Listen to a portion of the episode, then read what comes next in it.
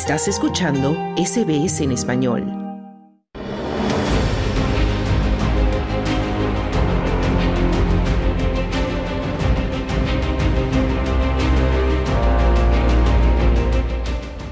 Los ciudadanos del Salvador acudieron el domingo 4 de febrero a las urnas para votar en las elecciones presidenciales y legislativas. El mandatorio actual, Nayib Bukele, busca la reelección y es el gran favorito para vencer la presidencia por amplio margen y de hecho se acaba de declarar ganador con más del 85% de los votos, aunque esta cifra está aún por confirmar oficialmente. Además del presidente, los salvadoreños elegirán a 60 diputados del Congreso unicameral y a 20 del Parlamento centroamericano. La lucha contra la criminalidad y las pandillas ha sido el gran logro que los salvadoreños valoran del gobierno de Bukele, lo que lo llevaría a seguir gobernando. Sin embargo, también existen críticas por la inconstitucionalidad de su candidatura, por violación a los derechos humanos en su campaña de seguridad y también por una economía que no repunta. Nuestro compañero Claudio Vázquez nos trae el informe. Buenas tardes. Más de 6 millones de salvadoreños fueron convocados a las urnas para votar por las elecciones presidenciales y legislativas. La jornada pasó sin mayores incidentes y fue, fue monitoreada por un gran número de policías y soldados. El actual presidente Nayib Bukele, del partido Nuevas Ideas, se presentó a la reelección y, era el absoluto favorito para gobernar el país por cinco años más. A la espera de los resultados oficiales, los sondeos recientes a boca de urna en este momento ya muestran que cerca de un 87% de salvadoreños apoyaron la candidatura de Bukele, y mientras que el mismo mandatario ya se declaró ganador con ese mismo porcentaje de adhesión. Bukele puso en la red social X, de acuerdo a nuestros números, hemos ganado la elección presidencial con más del 85% de los votos y un mínimo de 58 de 60 diputados de la Asamblea Legislativa, escribió Bukele. Los principales adversarios del mandatario salvadoreño en esta elección fueron Manuel Flores del izquierdista Frente Farabundo Martí para la Liberación Nacional y Joel Sánchez del partido de derecha Alianza Republicana Nacionalista o Arena. También compitieron Luis Paradas y Mariana Marina Murillo. En estas elecciones los, salvadoreños también eligieron 60 diputados del Parlamento unicameral y a 20 representantes en el Parlamento centroamericano. El partido de Bukele, Nuevas Ideas, también consolidaría su mayoría en el Parlamento local, según todas las encuestas.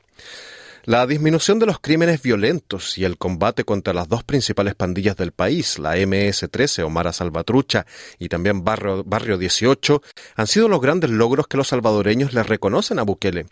La construcción de una mega cárcel, el SECOT, en la que se recluyeron a miles de supuestos pandilleros bajo condiciones durísimas, es uno de los logros concretos que este gobierno muestra a sus electores.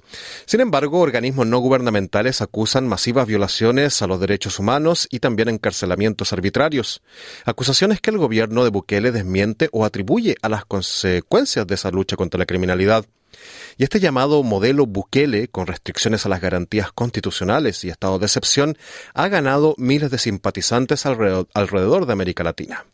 Y otra de las acusaciones que el gobierno de Bukele ha tenido que enfrentar es la supuesta inconstitucionalidad de su reelección pues la Constitución de El Salvador prohíbe la reelección inmediata en al menos seis de sus artículos. Pero la Corte Suprema, dominada por magistrados supuestamente cercanos a Bukele, emitieron un fallo en 2021 que permitía a Bukele competir en estas presidenciales, delegando la responsabilidad a los votantes salvadoreños para que decidan si quieren que el actual mandatario continúe por cinco años más en el cargo. Escuchamos al presidente de El Salvador, Nayib Bukele, dirigirse a los ciudadanos justamente antes de las elecciones para así pedirles su voto.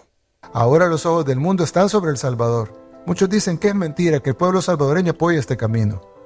Pero si salimos a votar masivamente este domingo, todo el mundo se dará cuenta de que los salvadoreños ratificamos este camino, que no queremos las recetas fallidas que nos impusieron en el pasado y que todo lo que dice la oposición, tanto la local como la extranjera, es mentira. Demostrémosle al mundo entero de que los salvadoreños sí apoyamos este proyecto. Bukele aprovecha esta lucha contra la criminalidad y las pandillas y su éxito, a pesar de las críticas que éstas han acarreado. Escuchamos al mandatario referirse a estos logros.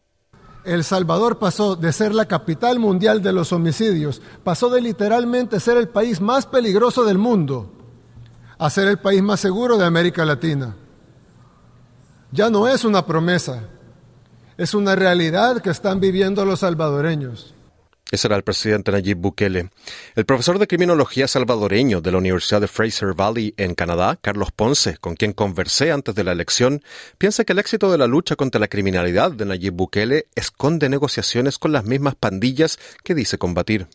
El tema de seguridad es uno de los temas, o quizás el único tema, que ha empujado la popularidad de Bukele hasta donde está en este momento como se ha discutido en diferentes espacios, El Salvador ha experimentado en los últimos años una, turbulencia quizás sin precedentes cercanos, llenas de altos y bajos. Y esto tiene que ver mucho con la forma en la que el gobierno actual decidió enfrentar el problema de seguridad en el país.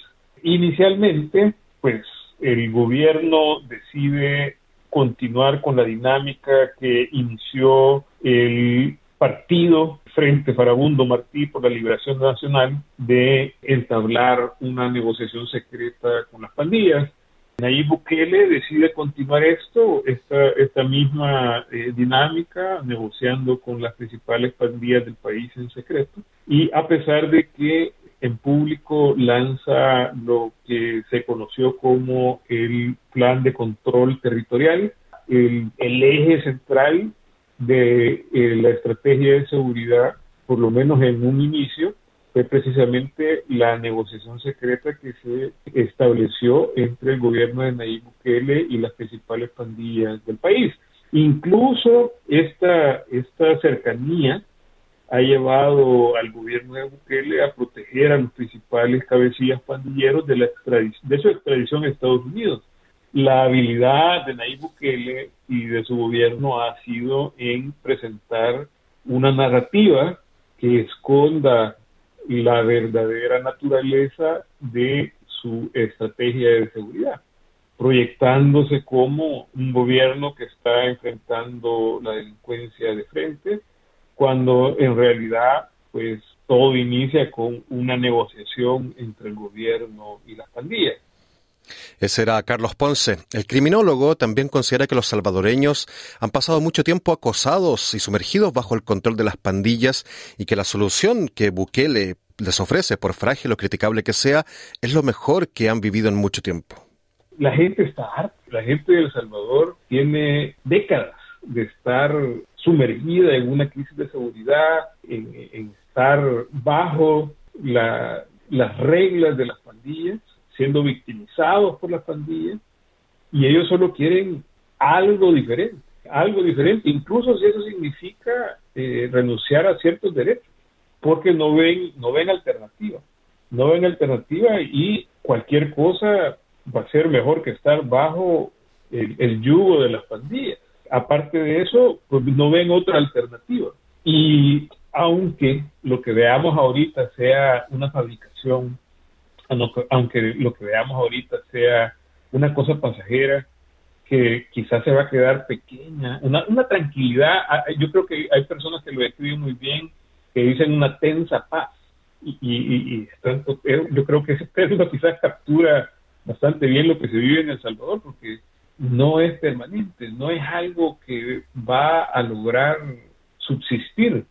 Lo que se le vacina al país en términos económicos es, es, grave eh, y cualquier deterioro económico de la magnitud que pronostican eh, varios expertos, varios economistas, que es la que va, le va a tocar sufrir al país, el, el tema criminal pues se agudiza. Vamos a tener en el país un, declive en el tema de seguridad sin precedentes. Las medidas que vemos en este momento pueden crear la sensación de que existe, de que pueden haber dado un respiro a la ciudadanía, la ciudadanía por eso va a votar. eso, eso le parece, eso es suficiente como para que la ciudadanía perciba esto es diferente. El académico en Criminología y Justicia Criminal de la Universidad de Fraser Valley, Carlos Ponce, también critica la inconstitucionalidad de esta reelección y considera que este gobierno cada vez más se asemeja a una autocracia. Nayib Bukele va a participar en una elección para presidente a pesar de tener una prohibición explícita eh, en la Constitución de la República que en siete lugares diferentes prohíbe la reelección inmediata de una persona que ha fungido como presidente. Una persona que ha fungido como presidente no puede reelegirse eh, el siguiente periodo. Sin embargo, Nayib Bukele lo está haciendo. Con esto está transformando ya en un gobierno autocrático totalmente, en donde el Ejecutivo tiene básicamente el control no solamente de todas las instituciones que lo conforman, sino que del Estado en su integridad, en la Asamblea Legislativa, en el eh, órgano judicial, todos están alineados con el presidente de la República, Nayib Bukele, gracias a diferentes acciones ilegales, por cierto, que este gobierno lanzó en medio de este periodo en preparación para lo que se avecina, para esta eh, reelección inconstitucional. Entonces estamos eh, en el inicio de una dictadura ese era el criminólogo salvadoreño Carlos Ponce. Políticos de diferentes tendencias alrededor de Latinoamérica están intentando imitar el estilo Bukele y, eh, y, proponen reformas similares a las del Salvador para luchar contra la criminalidad que azota la región. Países como Estados Unidos, destino de miles de inmigrantes ilegales de El Salvador, observa también con atención el desarrollo de los acontecimientos políticos del país. Así lo expresa el experto en política internacional de la Universidad de Southern California, Miguel Híjar. Es una cuestión complicada porque, por un lado, obviamente las acciones del presidente Bukele han sido benéficas para Estados Unidos en términos de que al reducirse la criminalidad en El Salvador, son menos los salvadoreños que buscan salir del país por cuestiones de seguridad. Entonces, eso definitivamente contribuye a que se reduzcan los flujos migratorios hacia Estados Unidos. Eh, el que haya más estabilidad y más seguridad en El Salvador hace que sean menos los salvadoreños que quieren venir a los Estados Unidos. Entonces, por ese lado, le es conveniente a Estados Unidos. Por otro lado, el apoyar o el hacerse de la vista gorda a las violaciones contra los derechos humanos de parte del gobierno de Bukele o también sus acciones en contra de la Constitución y, por supuesto, de, de la democracia, que, bueno, al final de cuentas es un valor que la política exterior estadounidense siempre está promoviendo, particularmente en el hemisferio occidental, pues es bastante bastante preocupante, ¿no? Entonces, al final de cuentas, pone a Estados Unidos en una posición difícil. Estados Unidos debe mantenerse fiel a su discurso y a la promoción de la democracia y los derechos humanos en, en su política exterior o debe hacerse de la vista gorda y no involucrarse y permitir que Bukele continúe en el gobierno con tal de que esto genere menores eh, índices de flujos migratorios hacia Estados Unidos y que esto eh, ayude a, reducir también los niveles de violencia en América Central. Entonces, eh, ese es el, el, el entredicho en el que Estados Unidos se encuentra y por supuesto esto pues poco a poco tendrá que irlo resolviendo con mayor certeza el Departamento de Estado y la propia Casa Blanca.